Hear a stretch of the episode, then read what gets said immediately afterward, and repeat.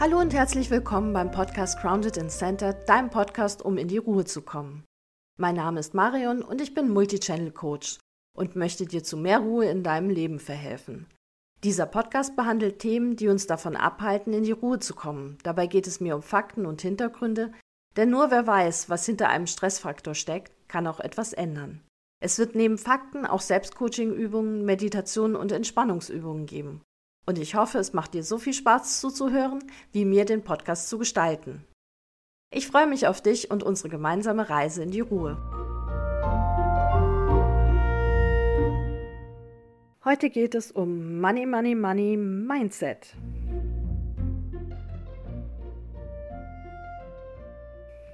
Diese Folge bildet so quasi einen Abschluss zum Themenbereich digitale Medien. Denn in der letzten Zeit habe ich gerade in den sozialen Medien ganz, ganz viel zum Thema Geld gesehen. Angefangen bei Nachrichten über die Wirtschaftslage, Teuerungsraten, Inflation und so weiter, bis hin zu diesen seltsamen Money Coaches, die wieder wie die Pilze aus dem Boden sprießen, die einem viel Geld versprechen, ohne dass man selber etwas dafür tun muss oder nur sehr wenig. Und versteht mich nicht falsch, es gibt wirklich gute Money Coaches und Berater da draußen, aber es gibt halt auch ganz, ganz viele, gerade im Themenbereich Geld, die einem richtig über den Tisch ziehen wollen. Ich bin selbst weit davon entfernt, Money Coach zu sein oder sein zu wollen. Aber im Bereich Stress ist Geld halt ein Thema. Wenn man zu wenig hat, wenn man Angst hat, es zu verlieren, wenn man Streit deswegen hat, wenn es auf der Arbeit deswegen irgendwie zu Unruhe kommt, das alles bereitet uns Stress. Es ist tatsächlich erstaunlich, dass sich das nicht wirklich ändert, je mehr Geld man hat. Es bleibt immer ein Stressthema oder es kann immer ein Stressthema sein, wenn man sich das nicht genau anguckt. Es liegt daran, weil Geld selten nur Geld ist. Es sind bedruckte Scheine mit Zahlen, die man gegen Dinge und Leistungen eintauscht. Und wenn es nur das wäre, dann hätten wir alle weniger Stress damit. Aber für jeden von uns hat Geld eine andere Bedeutung, neben dem des reinen Zahlungsmittels. Es kann Status bedeuten, Streit, Krisen, aber auch Liebe. Und das liegt daran, welche Glaubenssätze wir dazu haben.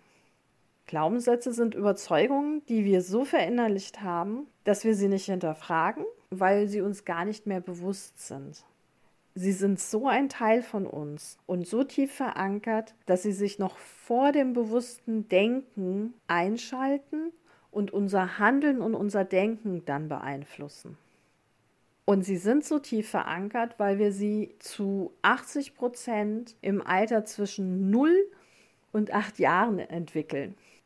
Unter diesen ganzen Glaubenssätzen, die wir zwischen 0 und 8 Jahren entwickeln, sind eben auch Glaubenssätze zum Thema Geld dabei.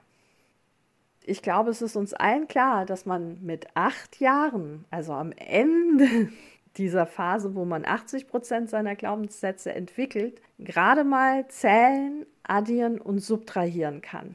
Aber das komplexe Thema von Geld noch gar nicht richtig erfassen kann. Was passiert da also? Wir entwickeln diese Glaubenssätze, indem wir Erwachsene beobachten, die in unserem Umfeld sich verhalten. Und im Alter zwischen 0 und 8 ist das ganz oft nicht über den Verstand und über das gesagte Wort, dass wir Situationen erfassen als Kind, sondern da werden Emotionen erfasst. Und wenn wir etwas nicht verstehen als Kind, erklären wir das mit unserer eigenen Logik, die sich natürlich auf einen sehr begrenzten Wissens- und Erfahrungsschatz beruft. Das heißt, unsere ganzen Glaubenssätze haben wir entwickelt auf Grundlage von Emotionen mit sehr, sehr, sehr simpler und vereinfachter Logik. Diese Glaubenssätze beeinflussen unser Handeln als Erwachsene. Dass das dann nicht so erwachsen manchmal ist, ist ja nur logisch. Das ist nicht schlimm, weil es uns allen so geht. Wir haben alle in der Kindheit auf die gleiche Art und Weise mit Emotionen und ganz vereinfachter Logik uns Dinge erklärt und dabei unsere Glaubenssätze entwickelt. alle. Und jetzt geht es nur darum, dass wir im Erwachsenenalter hingucken, unsere limitierenden Glaubenssätze erkennen und die dann verändern. Ich weiß, als ich das erste Mal zum Thema Glaubenssätze was gelesen habe, habe ich gedacht, ich habe gar keine. Natürlich habe ich welche. Die waren halt so verankert, dass ich die gar nicht erkannt habe. Das liegt eben daran, dass die unterhalb dieses bewussten Denkens liegen und man ganz oft Glaubenssätze nur über Verhalten erkennen kann. Ich möchte da im Bereich Geld mal ein paar nennen und vielleicht kannst du bei dir auch mal schauen, was so bei dir vorkommt, wenn es um das Thema Geld geht. Und zwar habe ich in meinem Umkreis Menschen kennengelernt, die ähm, Rechnungen ungeöffnet in irgendeine Schublade reinpacken. Heutzutage sind das wahrscheinlich E-Mails, die in irgendeinem Ordner landen oder andere, die nicht mal wissen, wie ihr Kontostand lautet. Dann wieder andere, die ihren Konto grundsätzlich bis zum Dispo-Limit überziehen, weil der Dispo ja irgendwie Teil vom Guthaben ist. Ich glaube, wir sehen alle, wenn man das so hört, das ist kein gesundes Verhalten mit Geld, weil das führt ja nur zu Problemen. Und trotzdem denke ich, jeder von uns hat irgend so eine Verhaltensweise bei sich selber auch. Und deswegen kommen wir jetzt heute zu den Übungen und schauen mal, was wir alle über Geld denken. Da habe ich zwei Varianten von mehr oder weniger der gleichen Übung. Es geht nämlich nur darum, dass wir unsere limitierenden Glaubenssätze aufschreiben. Schau mal die nächsten Tage und führe eine Liste, welche Gedanken du dir zum Thema Geld machst und welche Verhaltensweisen du hast. Guckst du vielleicht täglich auf deinen Kontostand? Bist du unsicher, wenn du Geld ausgibst oder für was du Geld ausgibst? Das ist vielleicht auch nochmal wichtig. Welche Erklärungen gibst du dir? Da gibt es auch so einen neuen Trend auf Social Media, den ich ganz seltsam finde. Der nennt sich Girl Math, also Mädchenmathematik. Und das ist so nach dem Motto, wenn ich mir was kaufe und es zurückgebe, das Geld zurückbekomme und dafür was kaufe, was den halben Preis hat, habe ich Geld gespart. Nein, hast du nicht. Du hast so oder so Geld ausgegeben. Da gibt es noch mehr so Rechenweisen. Und die ursprünglichen Videos zu dem Thema waren, glaube ich, sehr ironisch gemeint. Aber mittlerweile hat das irgendwas ausgelöst. Und wie man es immer weiß im Internet, es gibt immer Leute, die so Sachen sehen und dann denken, oh ja, cool, die Erklärung nehme ich mir jetzt auch. Also, welche Erklärung gibst du dir? Das sind jetzt Extreme.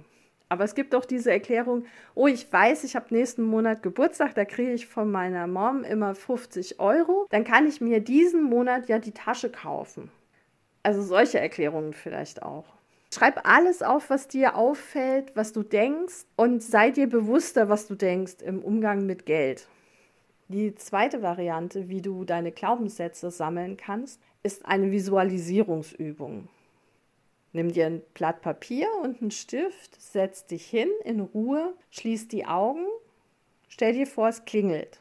Du gehst an die Tür, machst die Tür auf und vor dir steht Geld personalisierte Form von Geld. Also in irgendeiner Form eine Gestalt, die sagt, hi, ich bin Geld. Wie sieht die aus? Wie ist die angezogen, diese Gestalt? Welche Stimme hat sie?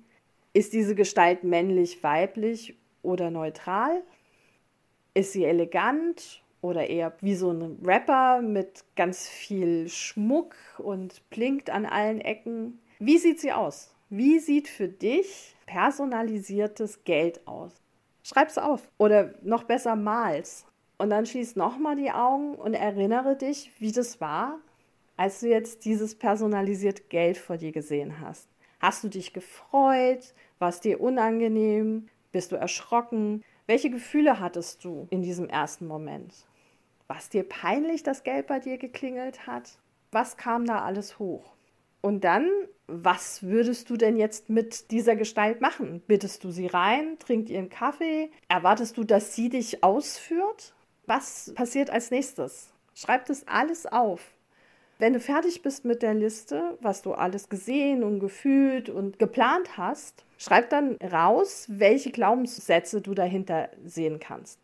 Also wenn Geld eher so vor deiner Tür stand und du das Gefühl hattest, das ist der peinliche Onkel, mit dem du nichts zu tun haben möchtest, dann ist das genau das. Dir ist Reichtum peinlich und du möchtest eigentlich gar nichts damit zu tun haben.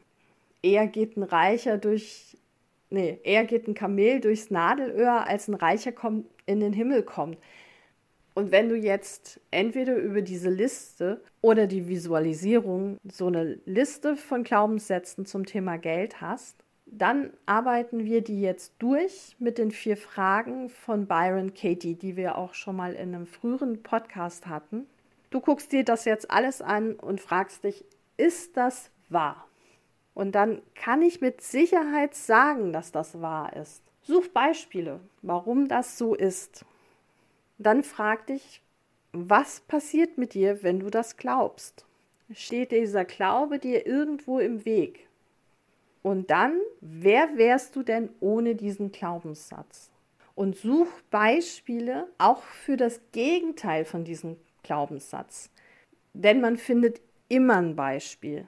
Der amerikanische Traum vom Tellerwäscher zum Millionär, das gibt es. Es gibt aber auch genau das Gegenteil, also vom Millionär zum Tellerwäscher, genauso wie es zum Tellerwäscher zum Tellerwäscher gibt oder zum Millionär zum Millionär. Es gibt Beispiele für all diese Optionen oder vom Tellerwäscher nur bis zur Mittelschicht. All das ist wahr, für all das können wir Beispiele finden und warum klappt das dann bei dir nicht? Und da gibt es dann den nächsten Schritt an Glaubenssätzen. Wenn andere vom Tellerwäscher zum Millionär gelangt sind, warum kann ich das nicht? Da gibt es dann auch noch mal Glaubenssätze, die meistens gar nichts mit Geld mehr zu tun haben, sondern mehr mit der Überzeugung, dass man nicht gut genug ist, dass einem die Ausbildung fehlt, dass einem leider nur die erste Million, die Papa gegeben hat, fehlt. Solche Dinge. Und auch da findet man wieder Beispiele von Menschen, die es geschafft haben, auch mit wenig Bildung zum Millionär zu gelangen und so weiter das Spiel kann man relativ lange spielen. Und alleine das Zusammensammeln dieser Argumente wird dich nicht sofort befreien von deinen Glaubenssätzen, aber sie helfen dir, ins Handeln zu kommen. Und übers Handeln sprechen wir nächste Woche. Ich wünsche dir erstmal viel Spaß bei den Übungen und wir hören uns dann nächste Woche. Bis dann. Ciao, ciao. Werbeblock Fühlst du dich manchmal überfordert von eingehenden Nachrichten? Verbringst du mehr Zeit auf Social Media, als du geplant hast? Bist du nach der Nutzung von Social Media schlechter drauf als vorher?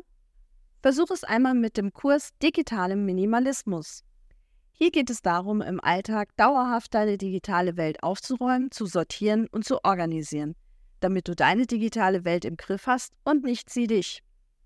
Der Kurs beinhaltet ein Erklärvideo zur Theorie ein ausführliches Textbuch, ein Übungsbuch mit dazugehörigen Audios, vier Videos mit Entspannungsübungen für Hände, Nacken, Augen und Ohren und eine Achtsamkeitsübung. Es ist ein digitaler Kurs, das heißt, alle Inhalte stehen dir online zwölf Monate zur Verfügung, damit du den Kurs in deiner Geschwindigkeit absolvieren kannst. Der Kurs kostet 55 Euro und du kannst ihn ab sofort auf meiner Webseite unter www bewusst-wandel-leben.de slash digitaler-minimalismus buchen. Werbeblock Ende.